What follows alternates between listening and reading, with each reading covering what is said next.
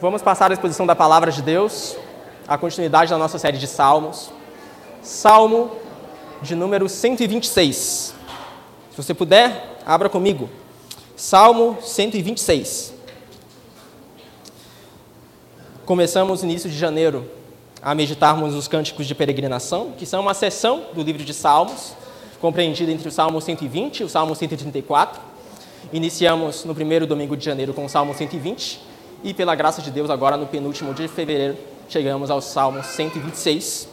E, se Deus quiser, semana que vem daremos uma pausa, ou melhor, continuaremos até semana que vem, mas em março teremos uma pausa é, nessa série e teremos uma série especial de Páscoa. Mas hoje, Salmo 126. Faremos a leitura do capítulo completo. Salmo 126, versículo 1. Diz assim: A palavra de Deus. Você pode acompanhar em sua Bíblia ou mesmo aqui na tela. Quando o Senhor restaurou a sorte de Sião, ficamos como quem sonha. Então a nossa boca se encheu de riso e a nossa língua de júbilo. Então entre as nações se dizia: Grandes coisas o Senhor tem feito por eles. De fato, grandes coisas o Senhor fez por nós, por isso estamos alegres. Restaura, Senhor, a nossa sorte, como as torrentes no Negueb. Os que com lágrimas semeiam, com júbilo ceifarão. Quem sai andando e chorando enquanto semeia, voltará com júbilo trazendo seus feixes. Até aí, a leitura da palavra de Deus. Vamos orar? Senhor, obrigado. Estamos diante da tua palavra, o momento mais importante do nosso culto, que é a exposição do que o Senhor pretende comunicar ao seu povo. Portanto, que o que o Senhor pretende comunicar ao seu povo seja fielmente proclamado aqui e nada mais do que isso. Ajuda-nos a compreendermos a tua palavra, dá-nos graça, vida e luz. No nome do Senhor Jesus. Amém. Irmãos, conta-se a história de um casal de irmãos. Ah, um homem, ele tinha algum problema ah, com, com mudanças na sua vida. Esse homem, ele tinha problema porque quando tudo parecia um grande raio de sol, quando tudo parecia ir muito bem, então ele estava feliz, estava contente, estava alegre. Mas então, quando tudo na sua vida começava a desabar, quando então as tristezas começavam a surgir, então ele largava tudo aquilo que ele praticava anteriormente, ele não lia mais a sua Bíblia, ele não orava mais, ele não ia mais à igreja, porque agora tudo estava indo mal. E se Deus estava, ou melhor, se tudo estava indo mal, ele entendia que Deus estava contra ele. Então, as circunstâncias mudavam e ele mudava também. As circunstâncias mudavam e a sua fé era abalada. No momento ele estava firme, mas então as circunstâncias mudavam. Então, ele se enfraquecia. Ele tinha uma irmã, muito parecida com ele, mas o contrário. Essa irmã, quando ela estava passando por momentos difíceis, então ela orava, ela clamava, ela pedia a Deus para que ajudasse, ela ia à igreja, lia as escrituras, então ela clamava intensamente a Deus quando tudo estava indo mal. Ela clamava, sim, afinal, os momentos de desespero faziam com que ela buscasse a Deus.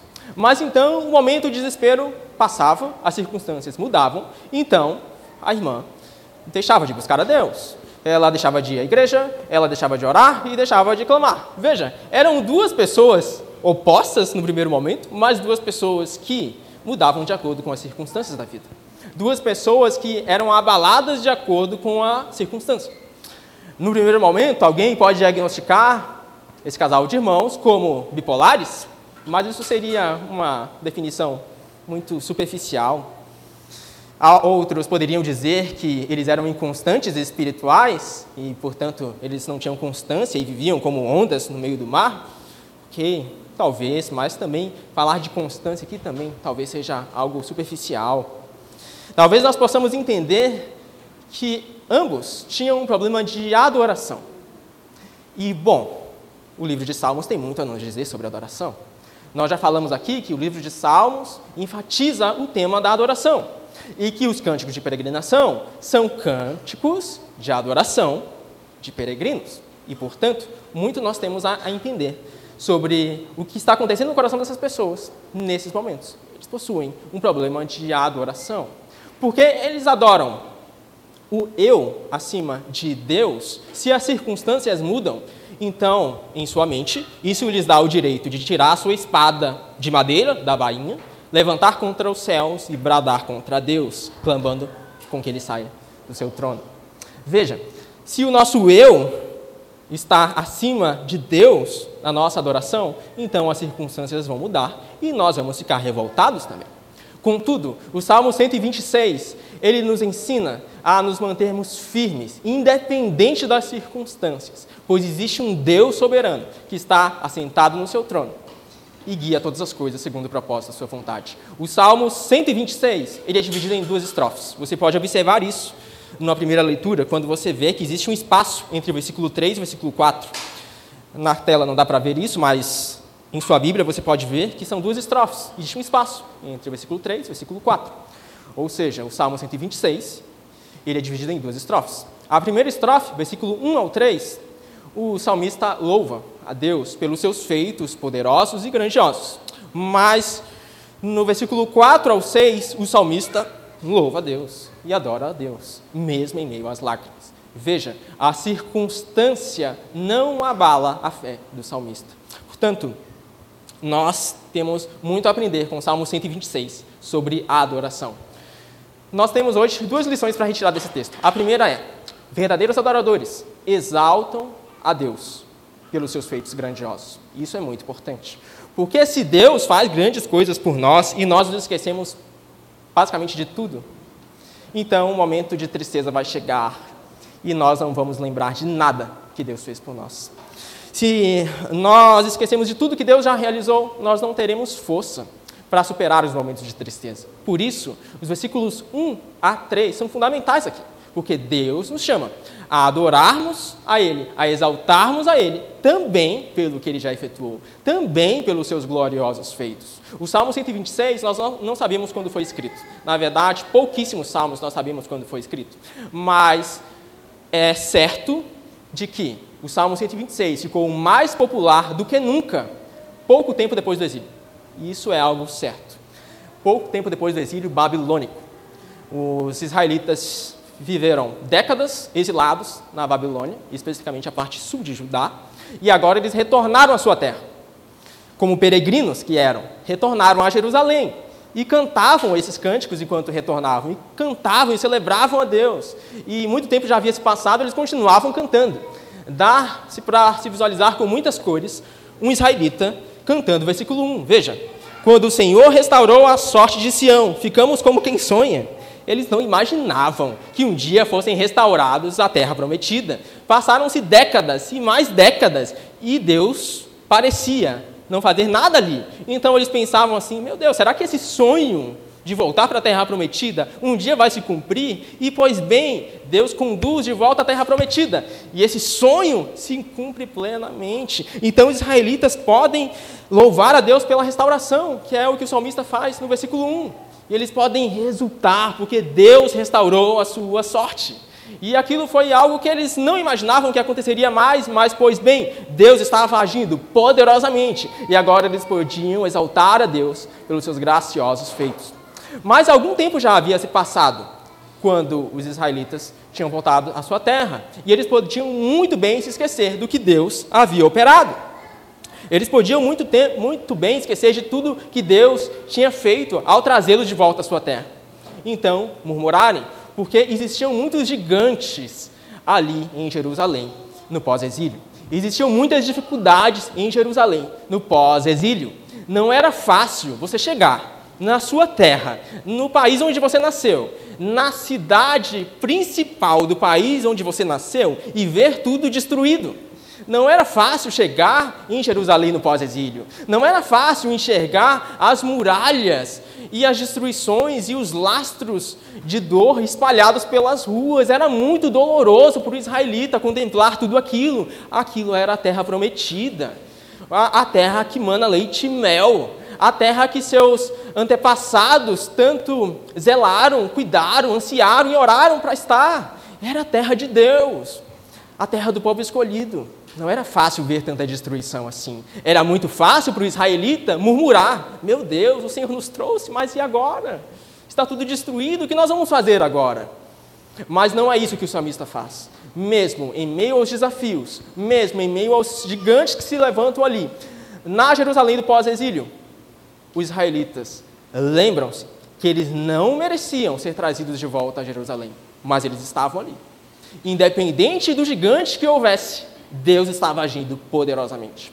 Independente do tamanho do desafio, Deus estava agindo gloriosamente. Portanto, os israelitas ainda assim tinham muitas razões para louvar a Deus e para exaltar o seu santo nome.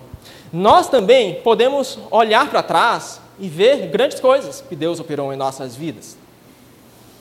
Se nós estamos aqui, não conheço seu coração, não sei da sua caminhada, mas se nós estamos aqui, é um sinal do cuidado de Deus. Mesmo que o nosso coração, supomos, não tenha sido alcançado ainda, o mero fato de nós estarmos aqui ouvindo a palavra de Deus é um sinal do cuidado de Deus por nós. O mero fato de nós sermos trazidos aqui por Deus ao ouvirmos a exposição de Sua palavra é um sinal da graça de Deus sobre nós. E talvez você olhe para trás e veja mais, talvez você tenha sido seu coração, eh, tenha tido seu coração alcançado, convertido já há muito tempo, inclusive. Então você louve a Deus por isso, pela sua graça soberana que te alcançou, e talvez você possa se lembrar dos tempos de outrora e como você era diferente antes da sua conversão, e ver a mudança que Deus operou, e louvar a Deus por isso também. Mas é muito fácil, quando surgem os desafios da vida, nós nos esquecemos de tudo que Deus já fez. É muito fácil nós nos esquecermos de tudo que Deus já operou. Não sei quantos anos você tem de caminhada, talvez você seja um novo convertido, ou talvez você já tenha décadas de conversão, mas independente de quanto você já tenha caminhado, Deus já operou em sua vida. Deus já agiu poderosamente em sua vida. E você pode olhar para trás e ver a graça de Deus se manifestando em sua vida. E nós devemos nos relembrar disso em todo o tempo. Pois se nós nos esquecermos do que Deus já fez, nós não teremos força fôlego para continuarmos andando quando surgirem os desafios. Não teremos ânimo quando surgirem os gigantes da vida, porque nós não vamos lembrar do que Deus já fez e, portanto, não teremos força para continuarmos caminhando. Portanto, lembrar-se do que Deus já fez e exaltá-lo por isso não é uma questão de opção, é uma questão de sobrevivência. Conta-se a história de um homem que não tinha esperança alguma na vida ele era desesperado. Na verdade, mais do que desesperado, ele era cego. Cego de nascença. Ele nunca tinha visto a luz do sol. Ele também nunca tinha contemplado o brilho das estrelas, nem o verde das folhas das árvores, ou mesmo o azul do céu. Ele nunca tinha aberto seus olhos um dia para que pudesse enxergar a luz. Ele era cego, e cego de nascença. Então as pessoas passavam por ele e zombavam dele, e diziam: este homem deve ser amaldiçoado. Por que ele nasceu assim? Será que não existe alguma maldição sobre aquele homem? Será que Deus não está infligindo juízo sobre ele? Os discípulos, passando por aquele homem, junto com seu mestre, questionam o Senhor e perguntam: Senhor, que maldição recaiu sobre esse homem para que faça isso? Então seu Senhor responde que aquilo aconteceu para que a glória de Deus resplandecesse, não porque ele fosse amaldiçoado. E o que Jesus faz com aquele homem está descrito em João 9, versículo 6. João 9, versículo 6. Jesus cuspiu na terra, fez lama com a saliva e com a lama untou os olhos do cego. Então disse ao cego: Vá lavar-se no tanque de Siloé. Siloé quer dizer enviado. O cego foi, lavou-se e voltou vendo. E a partir daí, a vida daquele cego nunca mais foi a mesma. Ele não tinha sequer ânimo ou coragem para, quando viu Jesus, se levantar e clamar como outro cego conhecido: Senhor, filho de Davi, tenha misericórdia de mim. Ele não tinha coragem de fazer isso. Ele ficou ali, estagnado. Ele não tinha ânimo para se levantar e clamar a Jesus. Mas Jesus enxergava o seu coração, enxergava as suas necessidades. Jesus se aproxima dele e Jesus o cura e o transforma por completo.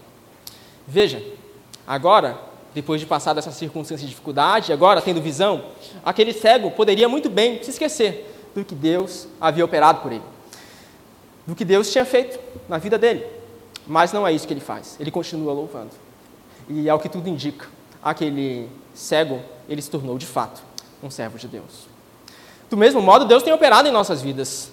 Nós não somos cegos fisicamente de nascença, mas no final das contas, Todos nós nascemos cegos espiritualmente.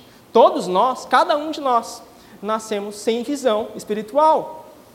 Nós não sabemos, ou melhor, não nascemos conhecendo quem é Deus. Nós não nascemos conhecendo quem é Jesus. Nós não nascemos conhecendo quem é o Redentor. Isso não acontece em nossas vidas. Todos nós nascemos mortos em nossos delitos e pecados. E Deus um dia se aproximou de nós e nos deu visão. E Deus um dia se chegou perante nós e abriu os nossos olhos. E Deus um dia tocou os nossos olhos para que possamos ver a luz. E hoje nós possamos louvar pelos grandiosos feitos do Senhor em nossas vidas. E o maior feito e o maior ato de amor e de graça e de bondade de Deus é o envio do seu filho. Não existe ato mais grandioso que Deus tenha realizado do que o envio do seu filho. Nós podemos ler o versículo 3 do Salmo 126 e nos lembrarmos disso.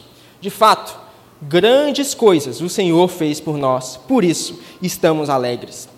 De fato, podem existir muitos gigantes ao nosso redor, mas Deus enviou o seu próprio Filho em favor de nós. Deus enviou seu Filho unigênito para morrer em nosso favor. E Cristo é a maior razão de alegria que hoje nós podemos desfrutar. Hoje, por causa de Jesus, o nosso canto pode ser alegre. Hoje, por causa de Jesus, nós podemos ter riso em nossos lábios. Hoje, por causa de Jesus, nós podemos ter júbilo em nossos corações. Não por algo que nós fizemos, mas porque Deus efetuou, enviando o seu Filho para nos salvar na cruz. Hoje, por causa do mérito do Redentor, nós podemos achegar aos pés de Deus. E no final das contas, irmãos, todo salmo nos aponta para Jesus. Cristo é o centro das Escrituras. Isso significa que Cristo é o centro dos salmos. E quando nós lemos um salmo, como o Salmo 126, nós não podemos passar sem perceber sobre como ele nos ensina sobre Jesus, sobre como ele nos ensina sobre o Redentor, sobre como ele nos aponta para o nosso Salvador. E sim, o Salmo 126 é sobre Cristo pois nós só podemos ter canto de alegria em meio às lágrimas por causa de Jesus. Nós só podemos celebrar hoje enquanto igreja do Senhor e louvarmos o seu nome por causa de Jesus, o nosso Senhor e o nosso Redentor. Irmãos, grande parte dos problemas da vida que nós passamos enquanto crentes se dá quando nós esquecemos os grandes feitos que Deus já operou por nós. Grande parte dos problemas da vida de um cristão se dá quando ele se esquece do que Deus já operou na cruz do Calvário. Grande parte dos problemas da nossa vida diária, do dia a dia, se dá quando nós nos esquecemos da grandiosa obra da cruz do Calvário. Nós ficamos ansiosos, querendo controlar as coisas, quando nós nos esquecemos da cruz. Porque nós nos esquecemos que o mesmo Deus que operou no passado é poderoso para também operar agora no futuro, perante os desafios e os gigantes que se levantam. Porque nós nos esquecemos que o mesmo Deus que tem nos sustentado até aqui é poderoso para continuar nos sustentando e fortalecendo também em meio às tribulações que nós estamos passando agora. Perante os momentos de tristeza, de sofrimento, de dor e de fraqueza, se nós nos esquecemos da cruz, do maior feito que Deus já operou, nós não teremos vigor ou ânimo para nos levantarmos e continuarmos caminhando, porque nós nos esqueceremos que Deus, ele é poderoso para continuar operando em nossas vidas. E nós só creremos que Deus é poderoso para continuar operando em nossas vidas se nós nos lembrarmos do que Deus já fez. Deus não é um Deus que se alegre com a ingratidão. Os israelitas, quando eles foram libertados de outro cativeiro, o cativeiro do Egito, eles foram caracterizados pela murmuração. E essa murmuração era decorrente justamente do fato dos israelitas se esquecerem do que Deus tinha feito ao tirá-los da escravidão do Egito. E por que os israelitas se esqueceram disso? Eles perderam vigor, eles não conseguiam mais caminhar, estagnaram em meio ao deserto e não chegaram, aquela geração não chegou à terra prometida. Veja, também hoje nós podemos murmurar e sermos ingratos, porque Deus tem feito grandes coisas por nós, mas nós não conseguimos ver, não conseguimos enxergar e por isso não conseguimos louvá-lo. Mas verdadeiros adoradores, eles exaltam a Deus por seus feitos grandiosos. E o versículo 2 nos concede duas consequências que se expressam na vida de verdadeiros adoradores que exaltam a Deus por seus feitos grandiosos. O versículo 2, ele está situado entre o versículo 1 e o 3 e é a grande ênfase dessa primeira estrofe. Veja, a primeira parte do versículo 2 diz assim: Então a nossa boca se encheu de riso e a nossa língua de júbilo. A primeira característica de um verdadeiro adorador, que exalta Deus pelos seus feitos grandiosos é que ele, mesmo em meio às lágrimas, ele tem seus lábios cheios de riso. Ele tem um canto de alegria. E aqui, a alegria não significa necessariamente que você vai sorrir sadicamente quando tudo vai mal ao seu redor. Não se trata disso. Alegria e júbilo aqui se trata de um estado de espírito interior. Um estado de espírito que confia que Deus é soberano.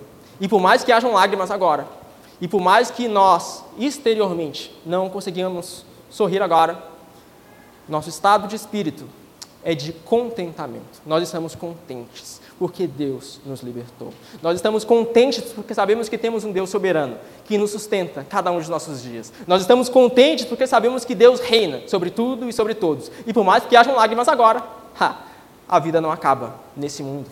E se for ah, essa vida que nos separa da alegria exterior, pois bem, temos uma eternidade pela frente, pois a vida não se limita a essa era.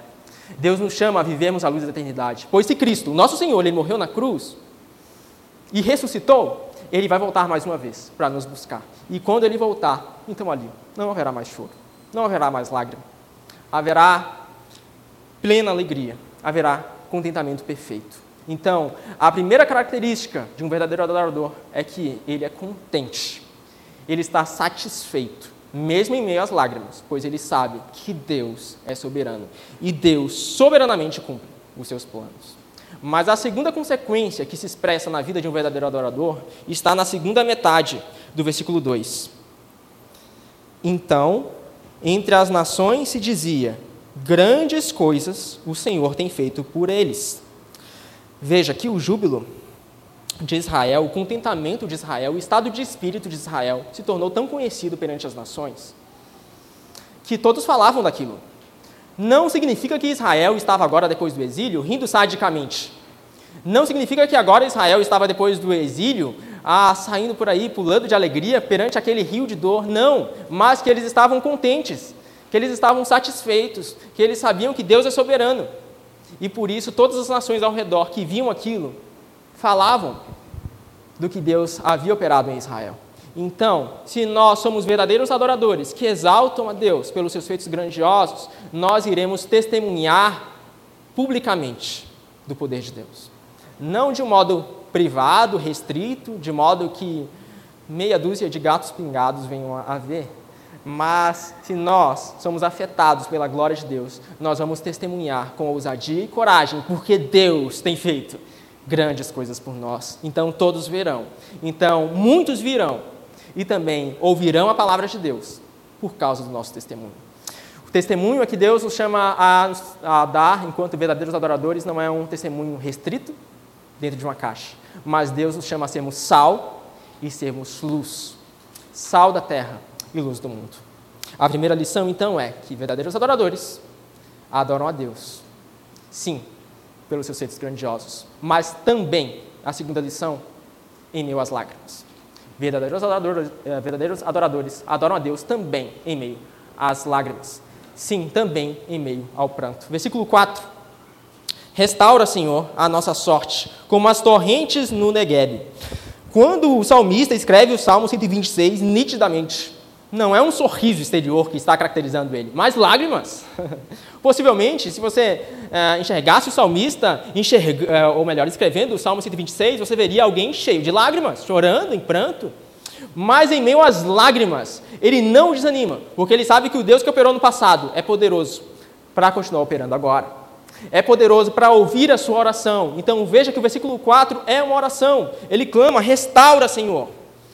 Assim como o Senhor restaurou no versículo 1, Ele é poderoso para restaurar agora, no versículo 4. Assim como Deus operou outrora, é poderoso também para operar agora em diante. É poderoso para fazer ainda mais, inclusive. Por isso, o salmista ora. E o que nós fazemos quando o desespero bate as portas? O que nós fazemos quando então vem aquele momento de pranto e de dor, de profundo sofrimento? O que nós fazemos? Nós nos isolamos, nós nos afastamos, ou nós nos aproximamos cada vez mais vivamente da igreja local, nos aproximamos mais de Deus e oramos ainda mais do que fazíamos anteriormente, qual é a nossa postura ah, quando vem um momento de dor? Nós nos afastamos ou nós vimos ainda mais sabendo que Deus é um Deus que escuta a nossa prece, um Deus que escuta a nossa oração. O salmista nos encoraja a orar, pois Deus é um Deus que ouve a nossa prece. E no versículo 4 aparece uma, uma ilustração muito interessante, que é a das torrentes, do, torrentes no Negueb. Algumas traduções facilitam essa, esse versículo 4, mas a nossa tradução usa a imagem do texto bíblico original, as torrentes do Negueb. O Negueb era a região desértica de Israel.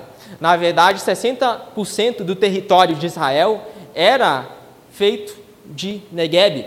Quando você pensa em um grande deserto hoje, talvez venha em sua mente o deserto do Saara ou algo parecido. Bem, quando os israelitas pensavam no deserto, eles pensavam no Negev. Aquela era a referência de deserto ah, para o israelita comum.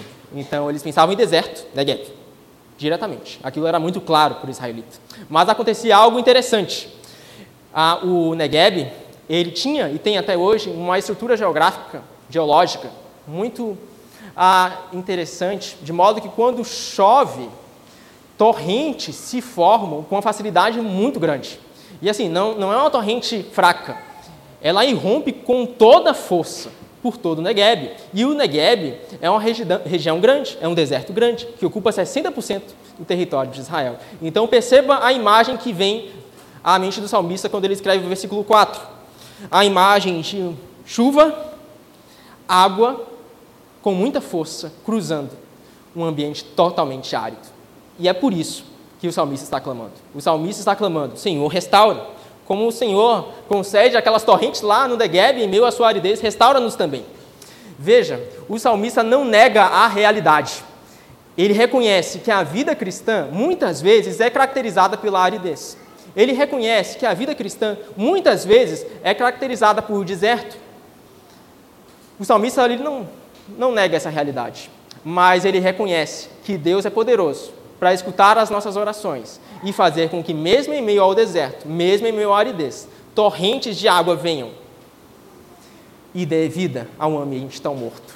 Portanto, qual é a nossa súplica? Nós clamamos em meio ao deserto, nós clamamos em meio à aridez, nós continuamos suplicando quando vêm os momentos difíceis ou nós nos esquecemos que Deus é poderoso para operar, mesmo em meio ao deserto.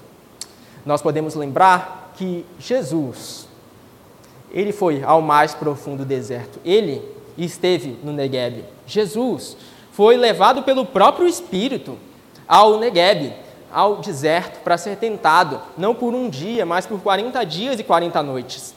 E Jesus ali levou as tentações e as provações mais difíceis que nós podíamos imaginar. O próprio Satanás, em carne e osso, apareceu para tentá-lo em meio ao deserto. Mas porque Jesus venceu cada uma das tentações. Hoje, nós podemos olhar para esse Jesus que venceu e também triunfarmos em meio às provações, em meio às dificuldades, em meio às tribulações da nossa vida. Porque Jesus venceu a tentação em nosso lugar, porque Jesus desceu ao mais profundo abismo, nós também hoje podemos clamar sabendo que Deus é um Deus que ouve e que escuta a nossa prece. Porque Jesus, ele foi ao mais profundo deserto, ao mais profundo abismo, para morrer numa cruz em nosso lugar. Hoje, em meio ao sofrimento, em meio às lágrimas, nós podemos orar sabendo que Deus é um Deus que ouve, é um Deus que se aproxima. E assim, nós também podemos orar o versículo 6, que diz: Quem sai andando e chorando enquanto semeia, voltará com júbilo, trazendo seus feixes. Por causa de Jesus, nós sabemos que todo sofrimento dessa vida nada mais é do que apenas um prelúdio da alegria que nós desfrutaremos por toda a eternidade. Por mais que a nossa vida hoje possa acabar em sofrimento, esse sofrimento nada mais é que um prelúdio da alegria que nós desfrutaremos por todo sempre. O apóstolo Paulo é um exemplo interessante. O apóstolo Paulo, ele foi um missionário muito bem sucedido, certo? Ele pregou o evangelho em diversos lugares, por sinal. Ele pregou em Filipos, pregou em Tessalônica, pregou em Roma, pregou ah, em diversos lugares. E como o apóstolo Paulo acaba a sua vida? O apóstolo Paulo acaba a sua vida abandonado. O apóstolo Paulo acaba a sua vida sem amigos. O apóstolo Paulo acaba sua vida numa prisão, martirizado. Veja, no primeiro momento nós podemos questionar: puxa vida, então quer dizer que Deus não restaurou o apóstolo Paulo? Acabou assim, em sofrimento, em dor, em angústia? Acabou desse modo, justo com o apóstolo Paulo? Mas veja, o sofrimento dessa vida é apenas um prelúdio da glória que nós desfrutaremos por todo sempre, porque Cristo venceu em nosso favor. O sofrimento dessa vida é apenas um prelúdio daquilo que nós desfrutaremos com Deus para todo sempre. Cristo morreu na cruz. E no primeiro momento parecia que tudo tinha acabado ali, que tudo tinha se consumado ao final. Mas, após três dias e três noites, nós descobrimos que, na verdade, a morte na cruz do Calvário era apenas um prelúdio da glória incomparável da ressurreição. Então, o sofrimento, irmãos, ele não se pode comparar com a glória que nós desfrutaremos por toda a eternidade com Deus.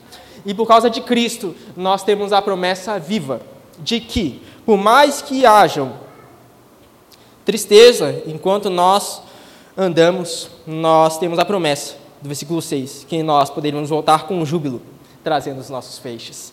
E o versículo 5, no meio, o versículo 4 e 6, e também a ênfase desse segundo, dessa segunda estrofe, nos lembra que os que com lágrimas semeiam, com júbilo ceifarão. Jesus foi aquele que, melhor do que ninguém, semeou cheio de lágrimas. Jesus foi aquele que, melhor do que ninguém, semeou cheio de dores e de sofrimentos. Mas nós sabemos que hoje, por causa do seu sofrimento, pessoas de todos os cantos do mundo, como eu e você, podemos ser alcançados. E do mesmo modo, também hoje Deus nos chama a semearmos, a vivermos o Evangelho, a refletirmos a Cristo, que é o semeador por excelência. E aqui, por mais que em meio às dores e às lágrimas, nós continuemos firmes, pois de fato a vida não acaba no agora, mas existe toda uma eternidade pela frente. E Deus nos chama a juntarmos tesouros, não dessa vida, mas do porvir. De modo que em Mateus 6, versículo 19, nós lemos as seguintes palavras: Não acumulem tesouros sobre a terra, onde as traças e a ferrugem corroem e onde ladrões escavam e roubam mas ajuntem tesouros no céu, onde as traças, onde as traças e a ferrugem não corroem, onde os ladrões não escavam nem roubam, porque onde estiver o seu tesouro, aí estará também o seu coração. Nós somos chamados a juntarmos um tesouro nessa, nessa vida, não tesouro no mundo do agora, mas nós somos chamados a vivermos sacrificialmente, como nosso Senhor viveu. E às vezes viver sacrificialmente demandará dores. Semear semente do Evangelho em obediência a Deus, onde quer que Deus nos chame a fazer isso, demandará dores. Nós seremos, às vezes, rejeitados e seremos desprezados, sofreremos aqui, passaremos por muito mais tribulações do que, se, do que, a, do que aconteceria caso nós não semeássemos a semente do Evangelho. No final das contas, a vida cristã é uma vida cheia de sofrimento e uma vida cheia de dor. O apóstolo Paulo, quando escreve em 2 Timóteo, por exemplo, deixa isso bem claro a Timóteo, quando escreve que tribulações e sofrimentos permeiam a vida cristã. E 2 Timóteo é a última carta do apóstolo Paulo. E ele escreve ela na prisão. E também nós não podemos enganar. A vida cristã, o caminho do discipulado, o caminho da obediência, demanda tomar a cruz. Foi isso que Jesus disse. Demanda negar a si mesmo. Foi isso que Jesus falou também. E negar a si mesmo não é algo simples negar a si mesmo, suas próprias paixões e vontades, não é algo fácil de se fazer. E é algo que só pode ser feito pela graça de Deus. E esse é o caminho que Deus nos chama a trilhar. Cristo não nos chama uma porta larga, grande, espaçosa, fácil de passar, mas Ele nos chama uma porta estreita, e estreita mesmo. E passar por ela demanda também bastante sofrimento. Mas nós temos dois caminhos perante nós, no final das contas. Um é o caminho da porta larga, que ela pode ser bonita no primeiro momento, fácil também, ela é larga afinal. Você pode até desfrutar dos prazeres dessa vida já agora aqui, ah, de modo imoral, inclusive. Mas Deus não chama essa porta larga. Ele nos chama uma porta estreita. E passar por ela envolve abrir mão das nossas vontades, dos nossos desejos. Mas nós sabemos que a vida daqueles que passam pela porta estreita não se resumem a esse mundo, mas existe toda uma eternidade. E, bom, perante a eternidade, essa vida passa a ser apenas um prelúdio. E a grande questão é: nós viveremos olhando apenas para o prelúdio e desprezando tudo que vem depois? Ou nós viveremos com vistas à eternidade e assim sacrificando o prelúdio em cima do altar? Temos essas duas opções e não existe um terceiro caminho. O caminho do discipulado, Salmo 126 deixa isso claro, é um caminho cheio de lágrimas, mas também é um caminho cheio de alegria, pois o nosso Senhor não é um Senhor fraco. Se Ele nos chama, Ele também é fiel para nos capacitar. Se Ele nos chama a sermos obedientes, Ele é fiel também para nos dar força em meio à caminhada. Se Ele nos chama hoje a andarmos pela porta estreita, Ele é fiel também para nos dar graça, para que mesmo nos momentos de vale, de profunda dor e sofrimento, nós possamos continuar firmes. Deus é fiel para nos sustentar. Deus é fiel para nos sustentar, para que sejamos verdadeiros adoradores. Não que exaltem a Ele em alguns momentos apenas, mas que exaltam pelos seus feitos poderosos, sim, mas também em meio às lágrimas. Filipenses 4, versículo 11, é uma carta do apóstolo Paulo, quando ele escreve aos Filipenses, dentro de uma prisão. E ele diz assim, Filipenses 4, versículo 11: Aprendi a viver contente em toda e qualquer situação. Sei o que é passar necessidade e sei também o que é ter em abundância. Aprendi o segredo de toda e qualquer circunstância tanto de estar alimentado como de ter fome, tanto de ter em abundância como de passar necessidade. Tudo posso naquele que me fortalece. Bem, essa passagem tem sido muito distorcida, é verdade. Alguns a veem como tudo posso naquele que me fortalece, como que a vida cristã fosse um céu na terra. Mas a verdade é que o apóstolo Paulo tudo podia naquele que fortalecia. Podia chorar, podia se alegrar, Podia passar por prisões, açoites, tempestades, mas também o momento cheio de exultação. Mas em todos esses momentos de tristeza, de naufrágio, de dor, de angústia, em todo momento havia um sentimento de contentamento, uma paz interior em seu espírito, que só pode ser dada pelo Espírito Santo. Que hoje, por meio de Cristo Jesus, nos chama a confiarmos e a celebrarmos a bondade de Deus, não em apenas alguns momentos, mas em todos os momentos da nossa vida. Portanto, que olhando para a bondade de Deus, manifesta e revelada em Jesus Cristo, nós possamos celebrar a Deus com coração sincero, como verdadeiros adoradores, como uma comunidade de servos, proclamando o Evangelho do Rei. Amém? Vamos orar? Senhor, obrigado. Nós temos muitas razões para te agradecer.